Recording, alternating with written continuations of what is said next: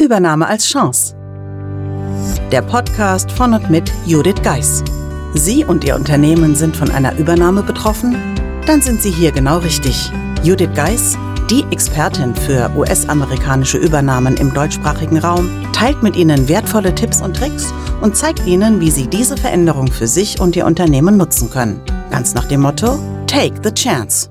Es ist wieder Zeit für eine Ask Judith Folge.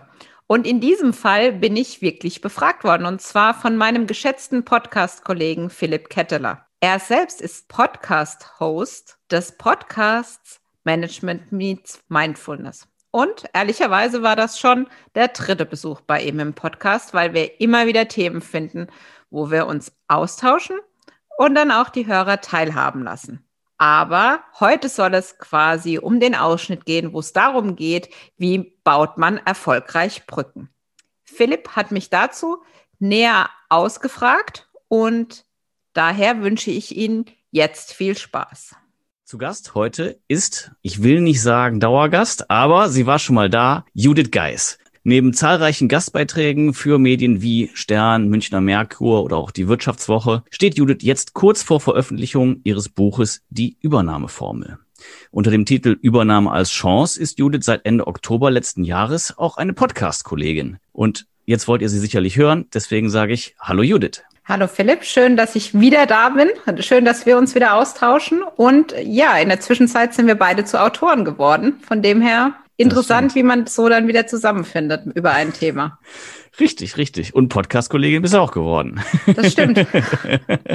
Das stimmt. Umso schöner, dass du heute die Zeit gefunden hast fürs Gespräch. Unser letztes Gespräch endete ein bisschen mit dem Thema Übernahme, worauf ist zu achten, wie ist die Zusammenarbeit mit den Amerikanern. Und äh, da hast du gesagt, das wäre jetzt für so einen kurzen Abspann vielleicht ein bisschen zu komplex. Und da gebe ich dir natürlich vollkommen recht. Und äh, an der Stelle auch noch eine kleine Anekdote. Ich glaube, das habe ich dir gar nicht erzählt inspiriert durch das, was du eben in, äh, im letzten Jahr bei mir im Podcast erzählt hast, äh, mhm. haben wir unsere kleine Firmenweihnachtsfeier von meinem kleinen Agentürchen auch online abgehalten, logischerweise. Auch mhm. das ging natürlich nicht.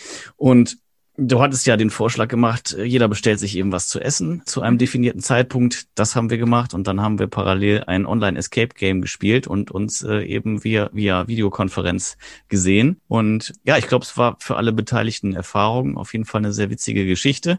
Und auch da nochmal großes Kompliment und Gruß an dich, weil der Ideengeber, das warst du. Super, das freut mich. Definitiv. Und ich denke, gerade aktuell freut man sich immer über Impulse. Nochmal mehr, weil man dann einfach auch mal aus seinem eigenen Denken rauskommt. Und das ist letztendlich auch der Treiber quasi meines täglichen Tuns. Einfach aus diesem klassischen Denken, was ich, wo ich vielleicht verhaftet bin als deutsches Unternehmen, das dann von einem amerikanischen Unternehmen gekauft wird, wirklich dann zu sagen, okay, die, die andere Sichtweise ist zwar neu, aber deshalb ist sie nicht falsch. Und da gehe ich mhm. quasi dann ins Gespräch aufeinander zu mit beiden Parteien, sage ich jetzt mal, um, zu, äh, um diese Verständigung dann besser zu machen und da hoffentlich genauso tolle Impulse zu setzen wie bei euch mit der Weihnachtsfeier.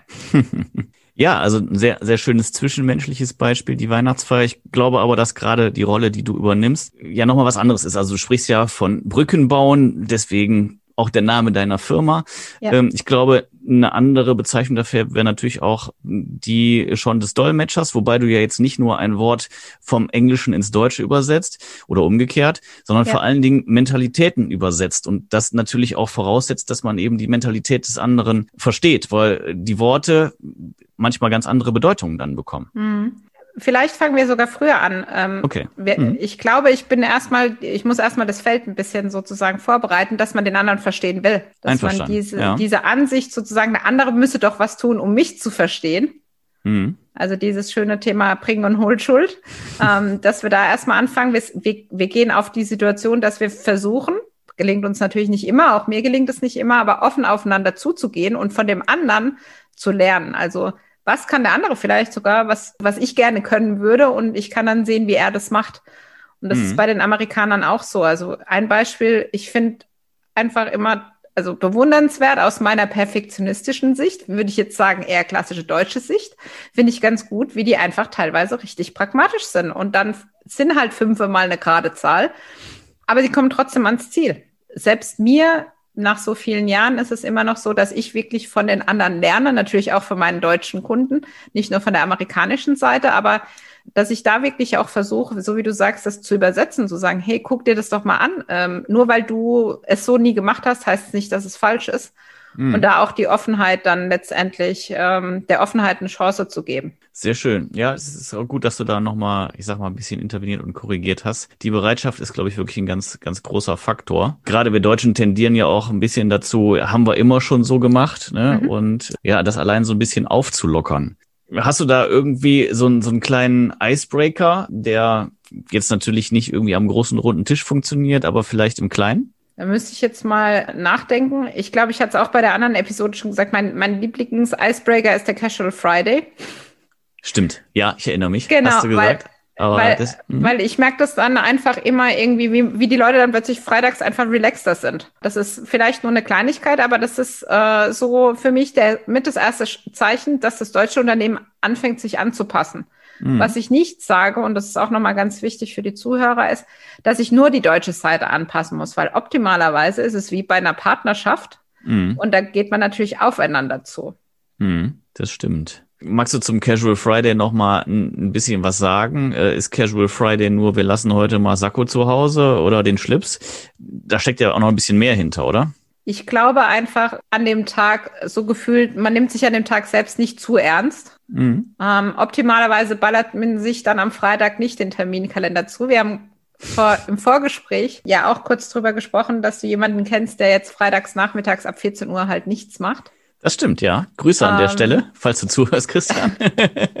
und da ist es halt auch so, wo ich dann einfach sagen muss, für mich so, ich habe das eigentlich auch. Also ich finde das nicht so toll. Also wir nehmen gerade am Freitagabend auf, aber ähm, ich mag das nicht so, wenn ich bis abends, freitagsabends 19 Uhr in irgendwelchen Calls sitzen soll. Ja, absolut. Gut, jetzt heute das ist ja Quality Time. Ja, natürlich. Aber es ist so, so der Klassiker. Und das passiert bei meinen Kunden halt auch. Da kommt dann irgendjemand in den USA auf die Idee, an meine Zeit, keine Ahnung, 12 Uhr, sag ich jetzt mal. Das wäre doch noch ein super Termin, äh, noch schnell vor der Mittagspause ähm, einen Termin schnell mit den Deutschen zu machen. Vergisst halt dabei, dass die aber eigentlich schon im Wochenende sind. Oder mhm. was ich jetzt im letzten Projekt hatte, noch krasser mit Asien, weil da ist es ja noch weiter weg von den Stunden oder der Zeitunterschied ist noch größer. Mhm. Und das ist halt auch dieses globale Zusammenarbeiten fordert halt, wie der Podcast ja auch heißt, letztendlich auch diese Mindfulness zu sagen, okay, ich nehme den anderen und damit seine Bedürfnisse wahr und damit auch ernst, weil eines der mhm. Hauptkonfliktpunkte ist, dass die Deutschen sich nicht richtig gesehen fühlen. Mhm. Aber dabei auch oft vergessen, den anderen überhaupt mal zu sagen, was sie eigentlich am liebsten erwarten würden. Wahrscheinlich sehen sie die anderen ja dann auch nicht so richtig, oder? Würde ja. ich jetzt einfach mal unterstellen. Ja, definitiv. Also das ist auch da wieder ein Gleichgewicht oder viele Fragen, mhm. die jetzt auch aufgrund des Podcasts kommen. So, die Amis sind nicht die Bösen oder die Deutschen sind nicht die Bösen. Es ist, äh, gibt in, in, in jedem Unternehmen Menschen, mit denen kannst du gut arbeiten und mit denen kannst du nicht gut arbeiten. Und das hat in der Regel, hoffe ich mal, nichts mit der Nationalität zu tun, sondern einfach darum, dass der andere halt anders tickt. Und dann kann ich mir halt überlegen, dass ich mich jedes Mal drüber ärgere und aufrege. Mhm. Oder aber ich kann versuchen, eben und mit Unterstützung oder auch ohne einfach mal die Kommunikation zu suchen. Weil wer sagt denn, dass ich nicht in USA bei meinem neuen Chef anrufen kann und sagen kann, hör zu, wir müssen da mal über deine Erwartungen sprechen, die du an mich hast, weil mir da aufgefallen ist, dass ich zum Teil die gar nicht erfüllen kann oder erfüllen will. Mhm. Aber das hat natürlich dann auch mit Mut zu tun. Und funktioniert es immer? Nee, es funktioniert nicht immer. Aber um mit sich selbst dann auch gut umzugehen in dieser Zeit, ist einfach wichtig, worauf lasse ich mich ein. Absolut. Dies war der erste Teil meines Interviews im Management Meets Mindfulness Podcast von Philipp Ketteler.